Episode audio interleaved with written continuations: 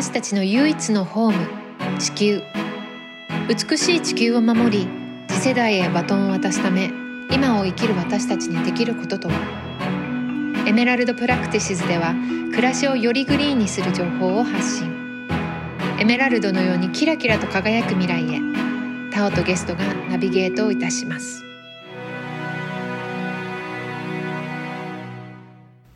はい今回42回目は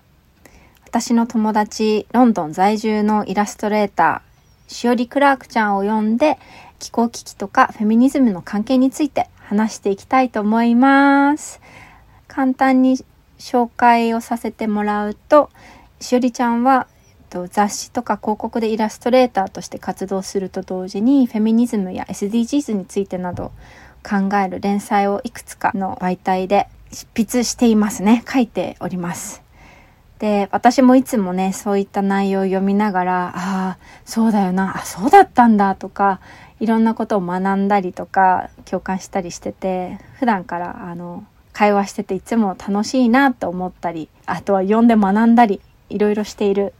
ので、今回はこのポッドキャストでね、改めてみんなにしおりちゃんが知ってることとか、あと私たちが何考えてるかとかを話していけたらいいなと思います。はい。はい。どうも、読んでいただいてありがとうございます。私も記事とかを書く中で、あの、日々学びながら書いてたりして、リリアンちゃんとお話をしたりとか、このポッドキャストもよく聞いてて、それですごい、あの、いつも、私も、ああ、なるほどってよく、あの、勉強になりながら、日々過ごしてます。うん、うん。そうで、なんか私は結構その気候危機っていうのを軸に置いていつも話してるけど、このポッドキャストってアニマルライツの観点も話してたりしてて、で、この、しおりちゃんもこう気候危機だとか、アニマルライツのこととかも書いたりしたり、関心を持っていて、で、その中でも、しおりちゃんの場合はフェミニズム、女性っていう部分の立場からの視点でその両方の共通点みたいなことをいつも考えたりだとか話してくれてるから、今日はこう、ね、みんなでこのポッドキャスト聞いてるみんなとその全部の共通点っていうかつながりだとかを改めて一緒に話していけたらいいなーって思ってます。私が、じゃあなんでそういうことを考えるようになったかっていう、なんか自分の体験と、こう、体験をと照らし合わせて語ったら、あの、わかりやすい、話しやすいかなって思ったんですけど、そもそも、あの、3、4年ぐらい前から、エル・ジャポンさんのオンラインで、うん、フェミニズムに関するまあ、ロンドンとか、そういう欧米とか、かな？とかでどういったフェミニズムについての話題が今あるかとか、そういうことを伝える連載をこう始めて、で、まあ、よくいろいろフェミニズムのイシューとかを考えたり調べたりして自分も学びながら記事を書いてたんですけど、うん、最初は全然その気候危機とこうフェミニズムの関係性とかをあんまり意識したことはなくて、結構別の問題だと思って、気候危機にもなんか関心はあったけど、割と別問題として捉えてたんだけど、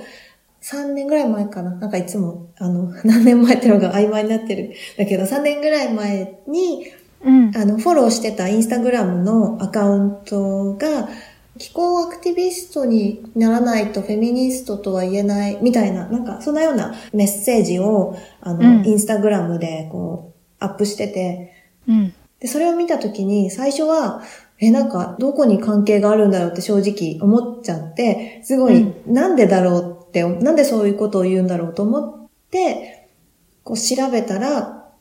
なんか実は確かにものすごくフェミニズムと今起きてる気候危機ってのは関係してるんだってことを自分でも理解して、それできっかけで L の記事に書いたりとかもしていって、うん。うん、で、それが3年ぐらい前だったんですけど、そうだね、今は結構そう、どんどんこっちではよく、すごく問題になってるような奴隷制度というか、うん、植民地のこととかだね。そうね。そう、植民地主義とか、そういったものも全部こう、植民地主義、過不調性とか、そういったものが全部、あの、交差してる。うん。もう、繋がってる問題なんだなってのを今は、こう、理解してきてる感じです。うん、その私もこの記事衝撃だったんだけど2019年12月9日の記事で、うん。フェミニストにあらずんば、エコロジストにあらずってフェミニストにならないと気候変動は止められないのかっていう記事がね、うん。すごい私もすごい印象的で、うん、あの書きました。うん。ぜひ皆さんよかったら読んでみてって感じなんですけどうんうん。でも本当つながってるよね。改めてこの活動続けてるといつも思うわ。うん、なんか、例えばこの記事で、じゃあどうして繋がってるのかってうん。書いた理由としては、例えば、あの、自然災害時に女性が命を落とす確率は男性よりも、あの、14倍高いっていうデータがあったり、うん。あの、気候変動によって難民化した人々の約80%が女性だったりとか、うん。そういうあのデータがたくさんこう調べたら出てきて、うん。こう、一重にね、自然災害、気候危機って言って、み、みんながある意味、等しく、みんながというか男女関係なく、被害に遭うものだと思い込んでたけど、うん。ものすごい、あの、圧倒的な、こう、違いがあるんだなっていうのとか、うん。データで見えてきたりとか。ね、でなんでなんだろうって思った時にさそのバングラディッシュであった洪水？台風うんうん。にから来る洪水とかで、結局女性が泳ぎを教育の中で学ばしてもらう場がなかったっていうのでうん。溺れて亡くなってしまっちゃったとかなんかその男女によるこうなんだろう社会の中で生きていくサバイバルのに必要な情報とかスキルとかそういうのがやっぱり男性の方が多く社会の中で提供されてる状況があるせいで何かこう危機的な状況になった時に自分の命を守る術をあまり持ってなかないのが女性だったりするっていうのが大きい理由なのかなって思ったんだよね。そう。あとは、例えばその、ま、命をね、落としてしまうだけじゃなくて、世界の貧困の約70%は、こう、女性っていうデータもあって、うんで、こう自然災害とかが起きると、こう社会がやっぱり混乱しちゃうことが、まあ、混乱してしまうから、でそういう時の社会での立ち位置が、なんていうか、もっと大変になるのは、やっぱり元から貧困だった女性とかが多い、社会復帰しづらいのは女性だったりとか、そういう元からその、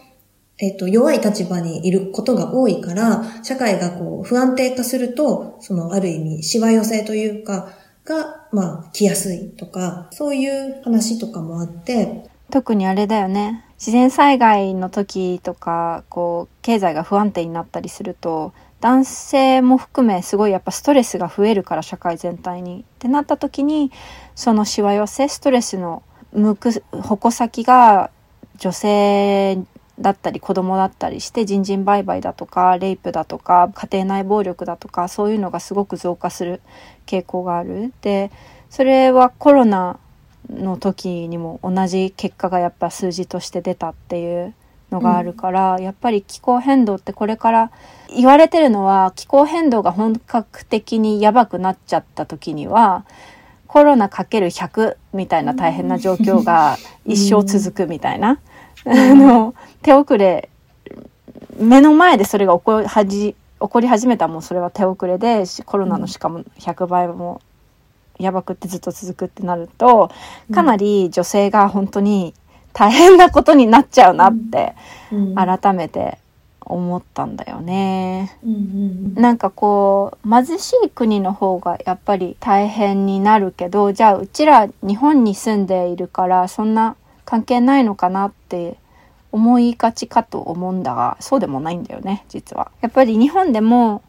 女性ってさこう女性と男性みんな日本だと一応同じように義務教育を受けて、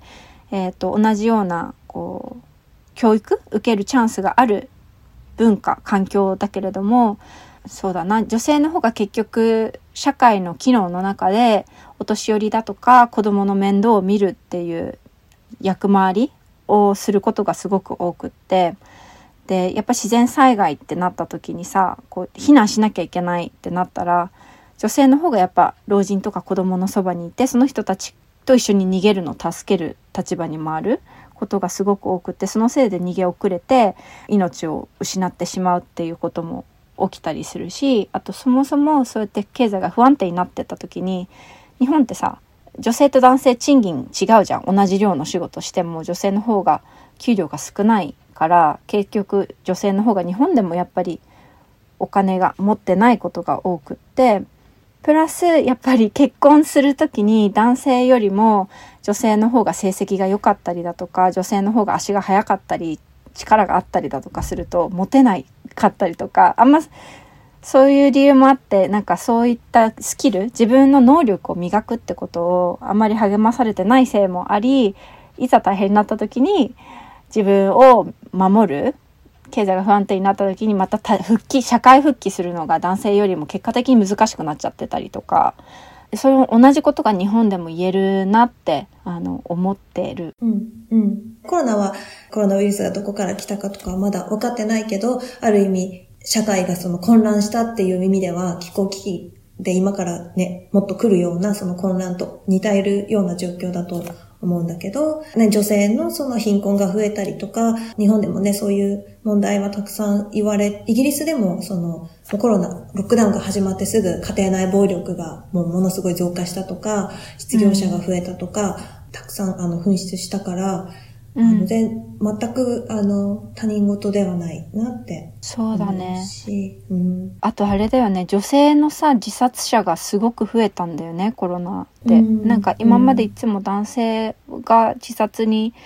追いやられてしまうそういう状態になることはすごく問題視されてきたけどコロナきっかけで女性もすごく増えたっていうのはもしかしたらそういう経済的な立ち位置的に不安定な状況っていうのも影響してたのかなって。ここはこうなんかあくまでも今はこれ完全私の考え予測でしかないから、まあ、参考にならないかもしれないけど、うん、そうなってくると点と点がちょっとつながってくるのが見えるなって思って、うん、そうそれで2019年に気候危機と女性のフェミニズムの関係性を書いてから、まあ、さらにいろいろなことを自分なりに勉強というかアップデートしていった中で、うん、そうそれ以外でも気候危機が今起きてしまっている原因となっている社会構造とかの中に、まあ、過不調性とか、まあ、もうトキシックなマスキュラニティなんか今話題になってることも多いと思うけど、その有害な男性性、男らしさとか、なんかそういった振る舞いとかがやっぱり無関係じゃないとか、植民地主義的なその他者を搾取して自分が上に立とうとするっていう、そういうメンタリティっていうのはものす、実は、あの、気候危機をこう巻き起こしている社会構造にすごい、あの、関わってるっていうことも知ったりしました。最近は。例えばさ、そのね、エコロジカルに生きてる人？エシカル？なんかそういう考え方とかに共感する人とかって、うん、まあ、女性が多い傾向にあったりとかもするというか、うん、ビーガンだったりとベジタリアンだったりする人は女性の方が多いっていう話もあるし、うん、なんか女性がその会議のなんか政治的な気候変動に関する議論にあの、参加した方が、もっと効果的な対策とかが決められる。女性の方がそういうことに関心が高いとか、なんか、そういう、あの、話もあって、なんかそれってな、なんだろうな、こう、地球とか自然とか動物とかを、なんか気にかけることなんか、ある意味、心をそういうものと通わせることというか、なんか、そういうのがすごい、こう、女っぽいみたいな、うん、なんかそういった、その偏見というか、なんかそういう多分ものがある。この男らしさは他者をなんか支配することみたいな、うん、なんかそういうものとすごい繋がってるなって最近は思ったりしてる。うんうん。さっきのちょっと話戻るけど、今の社会構造ってさ、うん、お金が回る仕組みを見たときに、利益とかがこう回ってくるシステムって例えば一部の人だとか一部の自然とかをを搾取していくことでそこから利益富を生んでそれがいわゆる社会的に上の人たちが吸収してってそれがまたもっと上の人に行ってっていうので結果的にこの地球全体の人口の1%の人たちがさほぼ世界中のお金全て持ってるみたいな。でその富を生むために地球はすっごい壊されてるしすっごい汚染されちゃってるし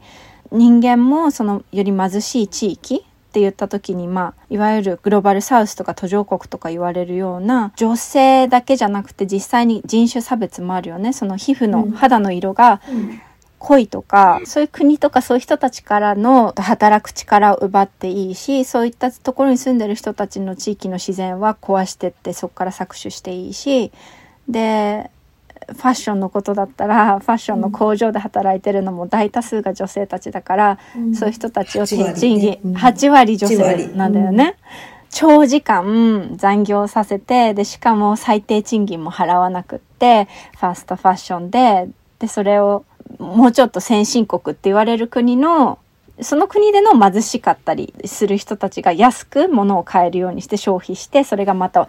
その利益がまたお金持ちに回るみたいな。なんか、全部なんか、一部の人は傷つけていいし、一部の人間以外の命は大切にしなくていいみたいな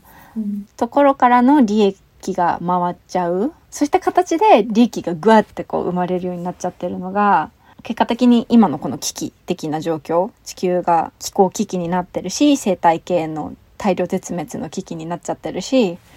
なんか止めなきゃいけないなって本当に思うし、なんか今これ超壮大な話しちゃったけどさ。そう、うん、その通りだと思う。し、なんか例えばね、ファストファッションとか、まあ安い、うん、なんかプロダクツとか、確かに安い方が、ね、消費者としては嬉しいなとか思ったりもするけれども、じゃあどうしてこれはこんなに安いんだろうって、なんかふと考えると、ありえない、なんか T シャツ1枚、なんだろう、1000円とか500円わかんないけど、うん、なんかそういったものって、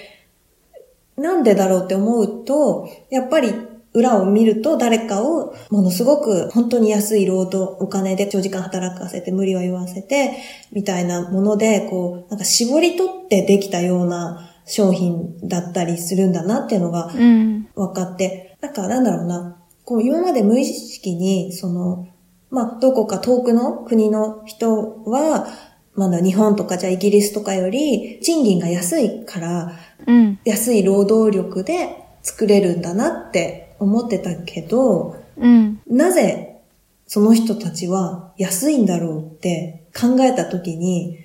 おかしいじゃんってすごい思って、そうだよね。そう、うん、時間を使って同じ人間で、同じように、同じようにというかね、その働いてるのに、自分がそんなに安いお金で働かされたら嫌なのに、なぜ遠くの国の誰かだからいいって思うんだろうって、なんか気づいて、それは本当に、で、その最近読んでる、あの、うん、英語の本なんだけど、あの、アージャバーバっていう、あの、人が書いたコンシュームトっていう本があって、なんかそれは、まあ、ファストファッションとか、あの、植民地主義、あの、気候危機、消費主義の関係性について書いた本で、なんかそこに図入りで書いてあって、うん、あーって思ったのは、うんうん、かつての奴隷貿易のこの船の航海のルートと、今の国際貿易、なんかそのいろんななんかものを作る工場があるところのそのルートが同じ、似てる？だから、結局、なんか昔その奴隷として、こう安く、なんかひどい扱いをしてた国に、今はそういうひどい環境で、なんか安く作らせた、そこの国の環境も汚染するようなことを、ある意味押し付けてるみたいな、うん、なんかルーツはもう本当に同じなんだなと思った。そうだね。そのなんか搾取していいっていう構造は相変わらず同じ流れで同じ人たちが影響を受けながら 行われてるんだね。なんか、うん、動物のアニマルライツ的な視点のこともあるよね。うん、なんか、うんうん、例えばさ、畜産、私たちが食べるお肉だとか、牛乳、チーズとかヨーグルトとかさ、美味しくってさ、みんな、みんな大好きみたいな感じの社会じゃん？で、でもじゃあさ、それって実際、どんな生き物を搾取してるのって見たらさ、牛さんとかさ、父出すのってさ、うん、女性だけメスだし、しかも、牛さんってさ人間と違わないんだよね。子供産まないとさ、お乳出さないじゃんってことはさ、お乳出し続けるためにさ、何度も妊娠させなきゃいけないしさ、その子供と一緒にいられなくってさ、乳だけ絞り続けられるっていうさ、なんか、やっぱり他の動物でも女性性を持った生き物がそういった形で搾取されてそれで生んだ富がまた またお金持ちに回人間の白人のおじさんに一番社会的に、うん。いわゆるいろんな構造において一番こう特権を持ち合わせてるそういうところに回りやすいっていう必ずしもそこに回るだけ回らないけどそういう傾向があるなとか思ったり。そうだよね。なんか、フェミニストの人たちの中でも、肉食の文化を維持することは、こううん家父長性を維持させることを意味するから、こう、フェミニストは、こう、ビーガンであるべきだって言ってる人たちも、あの、いるっていうのを前調べたことがあって、こうある意味、だからその人たちが言っている主張としては、肉食はそのパワーのあるものが弱いものをこう徹底的に利用する不公平なシステム。で、それうんはある意味過不調性と同じ構造であるみたいな意味で、うん。あの、肉食に反対しているフェミニストの人たちもいるっていうのも知りました。うん、理由わかるね。なんかじゃあどうしたらいいの？っていう。なんかあまりにもことが大きいからなんかうん。自分生活の中でどこから落とし込んでいったらいいんだろうとか多分うんうん。聞きながら思ってる人も多いのかななんてうん。思うんだが、なんか最近ねうん。ワールドエコノミーフォーラムっていう世界経済フォーラムっていう有名な会議が毎年あるんだけどそこの中の記事で見つけたのが女性の方がリーダーの素質があるっていう研究データがあったの。うん。でそれはどういうことかというとなんかリーダーとして持ち合わせておいた方がいいいろんな性質をリサーチしたんだって男女うんうん。その CEO とかいろんな政治的リーダーだとか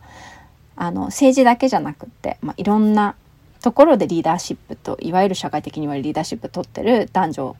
合わせてリサーチした時に女性の方がそのリーダーに持っておいた方がいい素質っていうのを多く持っている傾向が見えた。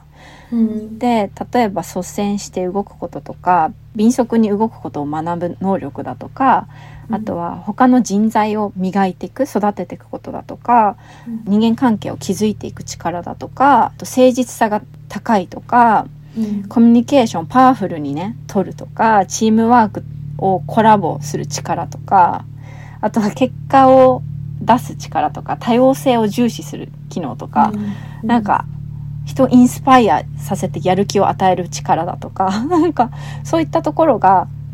まあ両方持ってるんだよ男男女両方とも。うんでもより女性の方がそのそれを持っている人が多いっていう結果が出たんだって。うん。すごいなと思って えなんか単純に女性がこう社会的にかわいそうとか辛いうん立場にいるのおかしいよねっていうのをそれを変えた方がいいよねっていうだけじゃなくってそもそも女性の方が男性よりも実はこう社会全体のこととか人とかいろんな多様な面を考えてそれに対して行動を起こす能力を持っているうんっていう結果もあるじゃん。なんかじゃあやっぱり女性もっともっとこうリーダーシップ取れるようなあの社会にしてった方がどっちにしろみんなにとって良くないっていうねなんかうん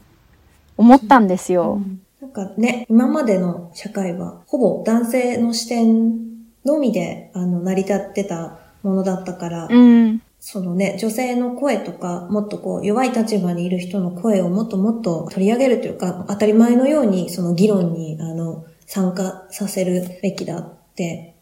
思うし、なんか、うん。女性、女性として、なんか生まれて、そうそう、教育されてきた社会の雰囲気とか、いろいろ読み取っ、なんか感じ取る中で、自分の意見ってあんまりこう、男性よりも価値がないみたいに、こううん。なんか無意識でも思ってしまってる人って多いかなと思って、うん。自分もなんとなく思っちゃうところはあって、私も全然ある。あるでしょ、なんかね。でも、そんなことは全くないというか、自分の意見にはものすごく、普通にちゃんと価値があるってのを、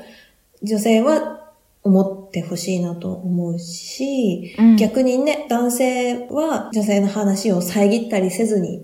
聞くとか、なんか男の子はね、その強くタフでとか言われて育ってきたかもしれないけど、うん。寂しいとか悲しいとか、なんか怖いとかそういう感情とかをもっともっとあの、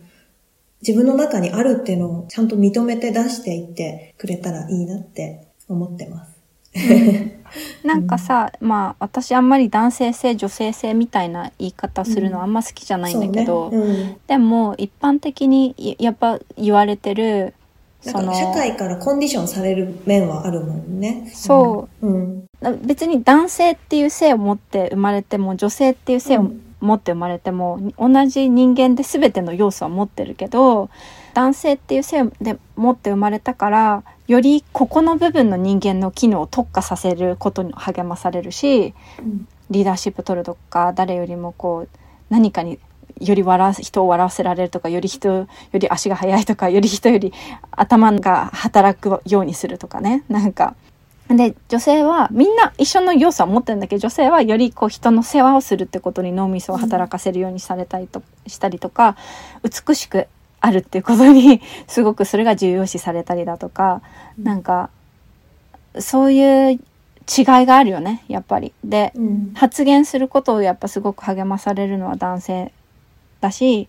いざ何か何かを進めなきゃいけないってなった時に意見をみんなが無意識にパッて意見を求めるのがより年齢が上の男性みたいなことだったりだとか、別に求める状況じゃなかったとしても会議の中でよりなんだろうやっぱ社会からのメッセージみんなメッセージ無意識に持ってるから、うん。男性年上の男性の方が当たり前のように自分の考えをパッて言いやすくってあの、うん。若い女性の方がやっぱみんな同じようなさ知性を持った生き物だとしても、躊躇しやすいっていうかさ、でしかも社会周りのみんなもそその評価するレベル無意識に年上の男性の方の意見の方が尊重しちゃうっていう状況があるから、なんかそういうの理解した中ででもそれってやっぱりみんなにとってアンヘルシーいろんな声が反映できる状況じゃないじゃんやっぱ一、うん社会の中である一部の立ち位置にいる人たちから見えてる景色だけの答えしか出てこないってことだから、うんだから、そうね。そういろんな全体が見えてないよね。そうだよね。うん貧弱な、なんか何かを解決する案を出すときも、その貧弱な答えになっちゃうというかね、その、うんいろんな多様な角度から見れなくなっちゃうもんね。その同じような属性の人たちだけで話してたら、そうそたくさん抜け落ちちゃうところが。うねだって世界ってさ、うん本当にいろんな多様な立場の人たちによって成り立ってるからさ すごい壮大な。そうそうなんかそれが今反映できない状況っていうのは結果的に今このすごい危機的な問題がいっぱい重なり合ってきてる中で必要な知識とか知恵とか答えっていうのが見えなくなっちゃってるからこう何が言いたいってみんなが自分の考えとかって思いついたことってあんま大事じゃないんじゃないかなとか言わなくてもやらなくてもだってどっちにしろみんなに求められてないしとか自分の考えを信じることも励まされてきてない中だから躊躇しちゃうと思うんだけど実はあなたの人生であなたが見えてきそういう人生を生きてきたから見えてること。でそれを感じてる人っていうのは実はすごく多くってあなたの立場だから思いつく言葉っていうのはすごく実は価値があるんだよっていうのを言いたかったしあの、なんか思いついたら一回こう世の中にポッて勇気を持って出す出すっていうことが実はすごいこの社会に足りない要素の宝物的なものになるからうん。ネガティブに聞こえたり不十分に見えたりするかもしれないけど、うん。ぜひぜひそれを投げることでより世界っていうのは絶対良くなってくんだよって思ってるから、うん。はいそうぜひ声にして形にして世の中に出してほしいなって思う。うんそう。なんか最近すごい、私も思うのは、うんなんだろうな、そういう環境問題のことだったり、まあ、ね、フェミニズムとか、まあそういった社会問題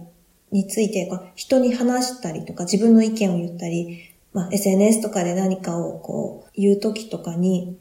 でも自分は完璧じゃないしな、みたいな。うん。こんな自分が何か言ってもいいのかなってあんまり思わないようにしてる。なうんなんだろう、うん私だって実際本当に、じゃあなんか環境に配慮した生活が本当に100点満点でできてるかって言われたら全く本当にできてないって思うし、うん。でもできてないことは多分、多分というか個人的な問題じゃないというか自分のせい、まあ自分で変えられることもたくさんあるんだけど、うん。もっともっと大きな視点、社会の構造の問題なんだっていう方に目を向けたいって思ってて、だから、うんうんその社会の構造をみんなで変えていくためにみんなで声を出してあげていこうみたいな、すごい思ってる。だから、うんあの人こんなことできてないのになんか言ってるとか、私もでできてないのになんかちょっとなんか偉そうに言ってるかもとか、なんかふと思っちゃいそうになるけど、できてなくて当たり前、そういうね、生活を送らざる得ない状況に今の人人間というかはなってる。うん。だから、それを変えていこうっていうふうに思う。うん。うん。だって結局さ今の社会をさ権力持ってコントロールできる立場にいる人ってさそれこそ本当にやってない人が多いじゃん例えばその、う環境に配慮したとかエシカル的な他の人の人権とかに配慮した生活をできてない人が多い中で誰もそしたらできてない中で 自分ができてないからって言わなかったら本当にそういった道にたどり着く？なんかそういった社会築くのって難しいから、うん。むしろなんかわかんない。最近リリアンもさなんか知ってることをちゃんとはっきり伝えなきゃってここ2年ぐらい頑張って思って自分なりにね思ってやってきたんだけどリリアンも全然完璧じゃないし、こうへこむことだっていっぱいあるしなんか弱いところも見せながらでも、うん。あのだって弱いところを見せられない社会ってさ優しくないじゃん。なんかや、うん。弱いところ見せたり不十分だったらさ攻撃される社会じゃん今って。うん。そういうのもさ温かく受け入れられる社会が本当は欲しいなって私は思ってるしだったら、うんいい社会にしたかったらまず自分がそういうとこ見せていかないとそういう社会にもなっていかないなと思ってて、うん。だからなんか最近はそういった自分では弱いなって感じてるところもなんか正直に見せようと思って。うん。でそういったところも見せながらこうつながっていける社会がいいなって思うから、うんううん。んそうやって支え合ってこうよって感じです。そうね、うん。なんか私も記事とかで発信してると、発信してるけど、むしろわからないことの方が多いと思ってるし、こう教えてもらいたいし、完璧じゃないってのは本当にもう日々思ってるし、うん。だからこそ書いてるし、勉強してるし、発信してるってのはあると思う。ん、イギリスいるとさ男性でうん。もフェミニストの人が結構合うんだよね。あんまね。まだまだ少ないとも思うけどでもなんか女性がリーダーシップ取った方が自分にとってもいいなって思ってる人が多いっていうのはなんかすごい励まされるなって思う。うんうんうん。う。うん。そうだね、こっちで。子育てをしてるんだけど、うん。その子供の親とかも男性だったとしても、うん、結構その toxic masculinity とかについて、どうしたらいいんだろうねってこう、さらっと向こうが言ってく、なんかどう、この場合どうやって対応したらいいんだろうねとか、なんか、そういうの結構みんなもう考えてる？トキシックマスキュリニティっていうの有が害な男らしさか。で例えばどんなこと？なんかその、えっと、男の子はこう、タフであれとか、泣いちゃダメとか、泣い泣かないとか、感情的にならないとか、うん。まあ、支配的とか、戦うとか、うん。怒りの感情だけは表していいけど、それ以外の感情はある意味見せないみたいな、それが男らしさみたいな。でもそれってなんか他者にも有害だし、そうやって言われている方、男男の子とか男性もすごい実はきついみたいな、そううんういうん有害性、うんイギリスとかでもすごい言われてて、うん男の子を育ててるんだけど、保護者の人たちとかも結構、うんそういうことについて、男性でも考えてる人が結構いるなって思う。そういえば広告で見たなんかロンドンの地下鉄のさ広告ポスターでさうん。こう暴力っていうのはまず言葉から始まりますっていうのでなんか男性が鏡、鏡に自分の姿を見てる写真で自分の中にあるその暴力性みたいなのをなんか見つめられるようなサポート結局その男性のそのメンタルヘルスっていうかその怒りとして出してしまう攻撃的になってしまうところを見つめ直すことを励ます、まあ、セラピーっていうか、うん。なんかそこのケアをする宣伝なんだよね。うん。で本当男性が自分の心のケアをしていくっていうことっていうのもめちゃくちゃ大、こういうなんだろうな女性に対する不平等っていうがっていうもの女性だけじゃないよね。あの環境破壊だとか動物への搾取とかも含めてだけどにやっぱその男性のその暴力的なトキシックマスキュリニティっていうものをは励まされてしまってるメンタルの部分を見つめ直していくことをなんか女性が立ち上がるのも大事だし男性がそういったところと向き合っていける場をもっと作っていくっていうのと、やっぱ本当に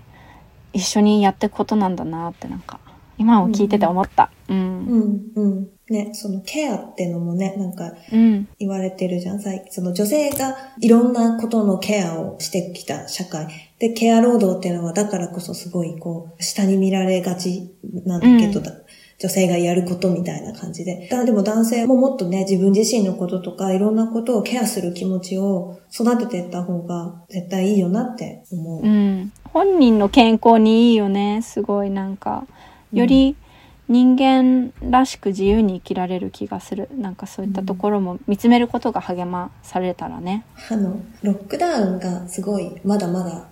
最初期のロックダウンでいろんなお店が閉まってた頃に、だんだん解除され始めた頃に、うん。もちろんその美容、なんかエステサロンみたいなところも全部閉まってたんだけど、それよりもまず先に、男性の髭剃りのお店は開いて OK みたいなことを政府が決めて、うん。で、それですごいこう、女性たちというかサロンの人たちが怒ってって、でもなんかボリス・ジョンソンは結構あの人こそすごいマッチョな、有害な男らしさを表したような人だと私は思ってるんだけど、うん。ボリス・ジョンソンがすごいこの女性のそういうお顔のケアとかはもうちょっと待っててねみたいな、なんか笑いにしてて、うん。なんかそう笑っちゃう感じとか嫌だなって思いました。そうだね。ちょっと脱線したけど。うん。うん。本当にあちこちにあるよな。なんかこの間もさ、そのウクライナの戦争に関してでもすごい心を痛めてるおばちゃんに会ったんだけどさすごい情熱的な人で、うん。なんかうん本当にちょっと振り返ってみて今まで社会の戦戦争をね起こしたのはみんな男性だよって言っててさなんか戦争をやめたいってなった時にやっぱ女性がリーダーシップ取ってったら戦争にはならないよみたいなことを言っててさうん。なんかああそうかもなとか思ったりとか、うん。まあ、なんか女性がさ別に完璧なわけじゃないじゃん。うん。女性だってさ、いじめとかさ比べたりとかさいろいろやるし今社会の中でリーダーシップ取ってる女性っていうのはやっぱりこの今の社会システムの構造誰かを蹴落としたりとか、自分がのし上がっていくっていういわゆる男性たちが今まで築き上げてきた文化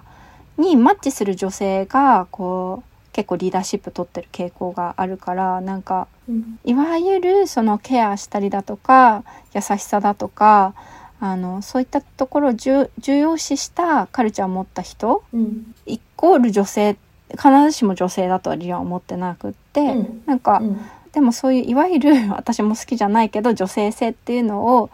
を持ってリーダーシップ取るっていうこと？なんかそれが増えていくことがキーなのかなって、うん、うん思いました。なんだろうな、あの、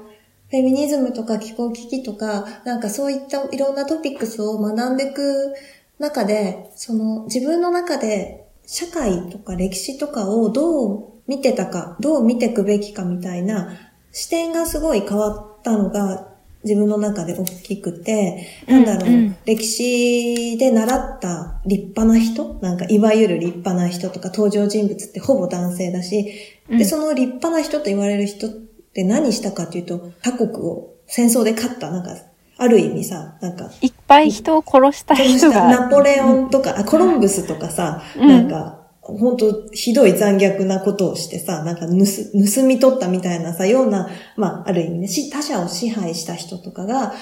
立派な人みたいなので取り上げられる歴史に残ることが多かったりとか、なんかもう全部だよね。なんかカルチャーとかもさ、偉大な、なんだ、小説とかだって、うん。まあ男性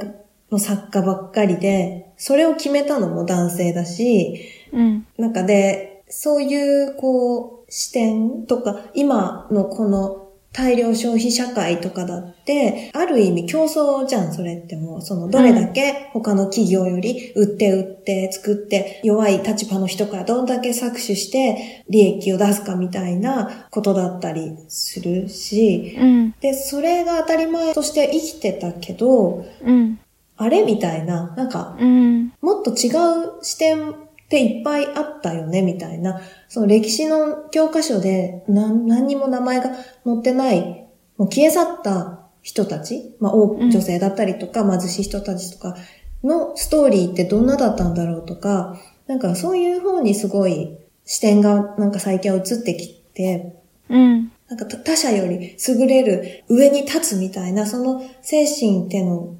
で、やっぱりそのさ、すごい最初に戻るけど、今のその環境破壊とか気候危機とかいろんなことを巻き起こしてる原因なんじゃないかなって思うようになってきて、うん。だからこそ、そのフェミニズム的な視点とかってすごい大事なんだなって改めて思うようになった。うん。うん。そう思う。で、なんか気候変動のことやってたらさ、やっぱたくさんの女性リーダーに出会ったなと思ってて、うんうんで、リリアンすごく素敵だなって思う。リーダーシップ取ってる人、けみんなじゃないけど、たくさんの人が女性なのね。で、どんなリーダーシップって、やっぱみんな全ての声を取り入れた形の結果を考えようとしてたり、そのいろんな人たちの声をできるだけ代弁した形で、こういう結果が必要だよねとか、言葉になって、それを行動にしてる人たちが多いなって。で、そういうリーダーシップを取っている政府のリーダー、女性リーダーの場合が多いけど、で、やっぱコロナに対しての対策も他の国よりもすごく前に進んだ形でたくさんの命を守れてたりだとかするから、すごい世界は本当に大変な方向に進んでっているけれども、同時に本当にいいリーダーシップっていうものも生まれてきているのを見れてるから、なんか、そういった意味ではすごくラッキーだし、すごくいいインスピレーションも同時に得られてる時代だなって思ってて、自分もそういった人に影響を受けて、もっと立ち上がってみたいと思ったし、そういうことをリリアンだけでやったって全然不十分だから、みんなとなんか不不器用ながらもなんかチャレンジしていくってことがなんかワクワクする生き方な気がしていてて、うん。だからなんかこれ聞いてるみんなともなんか